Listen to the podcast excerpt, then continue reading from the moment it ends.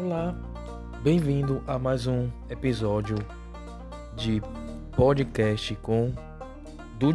Agora vou falar é, sobre as três oportunidades para você seguir o sonho de ser DJ. Primeira parte.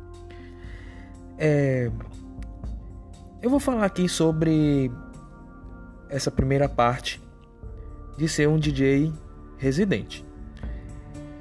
No século 21, as definições de DJ foram definitivamente atualizadas. Muita gente procura um curso para DJ apenas por, por hobby e diversão, mas a grande maioria pensa em investir e empreender para viver da parte da discotecagem. Bom, então.